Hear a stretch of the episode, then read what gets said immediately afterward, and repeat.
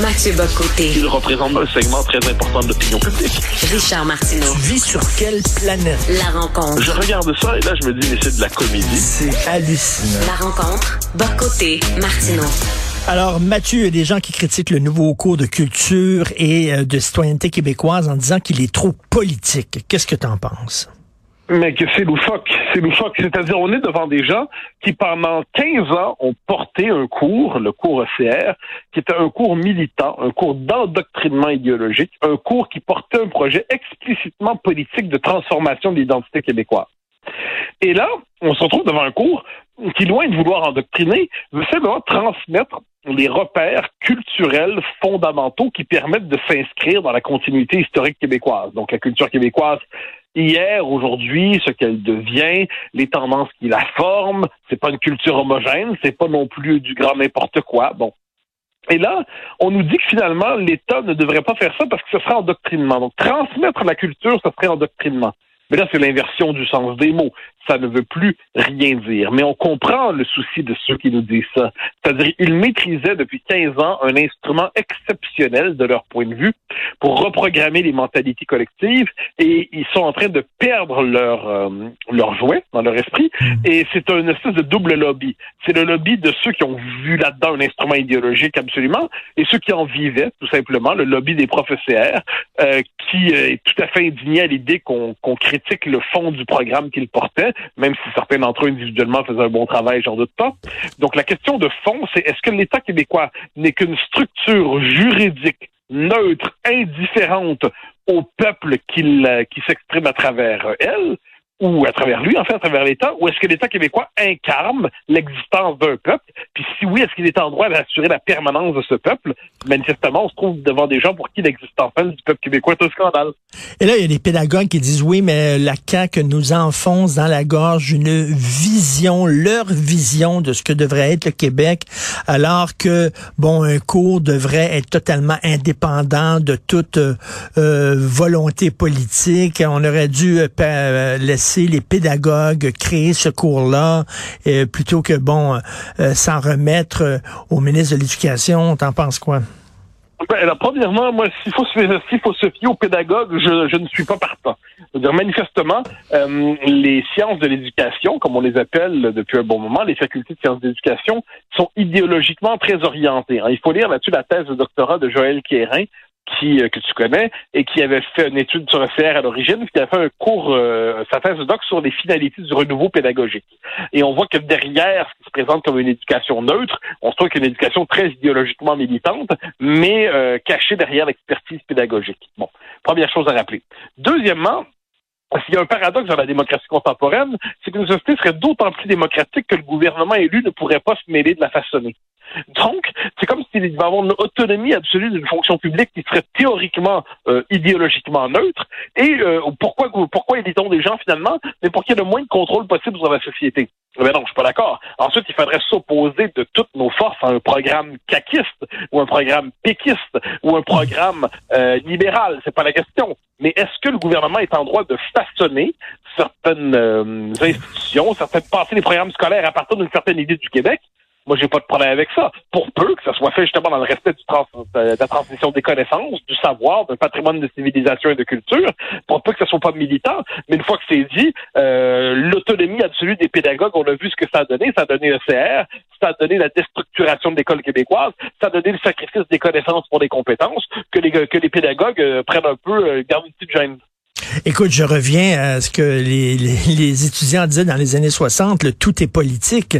Euh, c'est certain qu'un euh, concept, l'idée d'une nation mise de l'avant par un gouvernement va être politique, c'est sûr et certain. Le multiculturalisme canadien, tu penses que c'est pas politique, ça? Mais c'est drôle. Le multiculturalisme canadien, non, c'est pas politique, c'est neutre. C'est neutre, c'est pas biaisé, c'est neutre, c'est la réalité. Alors que l'interculturalisme mis de l'avant par la CAQ, par exemple, ah, ça, ça c'est biaisé, ça c'est politique.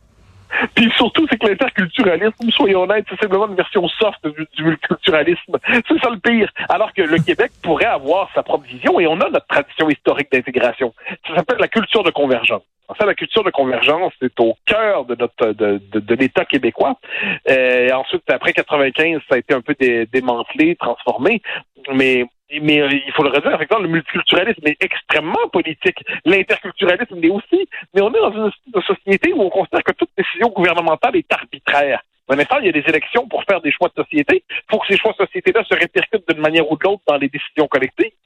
Sinon, ça veut dire que la démocratie est dépossédée et n'est plus qu'un théâtre euh, théâtre qui n'a euh, aucun ancrage dans la réalité des choses. Euh, il y, a quand même quelque chose là-dedans qui relève du grand délire. Donc non, je pense qu'il faut simplement rappeler certains principes élémentaires dans tout cela. Puis le multiculturalisme canadien, c'est une doctrine idéologique, c'est pas la nôtre. On peut avoir une autre vision de l'intégration, puis ensuite transmettre la culture québécoise. Ben, si un système scolaire s'interdit de transmettre la culture d'un peuple et d'une civilisation, mais à quoi sert-il? Là, il y a quand même un moment donné, on n'est pas dans le relativisme absolu. Il y a des repères de base. Je pense que cette culture mérite d'être transmise. Surtout, comme je viens de dire, si c'est pas les Québécois qui le font, qui le fera? Et en plus, c'est rendre service euh, aux nouveaux arrivants, de leur présenter, ben, c'est quoi le Québec, d'où on vient, c'est quoi notre histoire, euh, etc. Tu sais, bon, euh, leur expliquer, par exemple, l'importance qu'a eu l'Église catholique au Québec et à quel point maintenant on est méfiant lorsqu'on voit la religion arriver par la porte d'en arrière. Tu ça nous permet, par exemple, de mettre la, la loi 21 en contexte, de mieux la comprendre et tout ça. Je vois pas ce qu'il y a de mal là-dedans. Non, mais ce qu'il y a de mal, c'est l'existence du peuple québécois. C'est-à-dire, il faut, être clair pour certains. Le simple fait que le peuple, québécois existe, c'est une, c'est euh, un outrage à, la diversité. Bon, on a compris le principe. On a compris le principe. Mais effectivement, euh, rappeler les, être capable de mettre en contexte notre propre histoire, notre propre parcours. Puis en dernière instance, on dit si des gens qui viennent de l'extérieur ne, voulaient ne voulaient pas s'acculturer dans la société québécoise, ça pose la question de leur rapport à leur société d'accueil. C'est assez important. Mais pour que l'intégration se passe bien, mais la société d'accueil doit être capable d'expliciter ses propres repères, ses propres principes, ses propres, euh, je dirais, ses propres tendances lourdes. Et un cours de culture québécoise qui n'est pas un cours de souverainisme ou de fédéralisme ou d'autonomisme ou de tout ça. Mmh. Simplement, c'est délimiter le monde commun que nous avons en partage à l'intérieur duquel nos choix prennent un sens.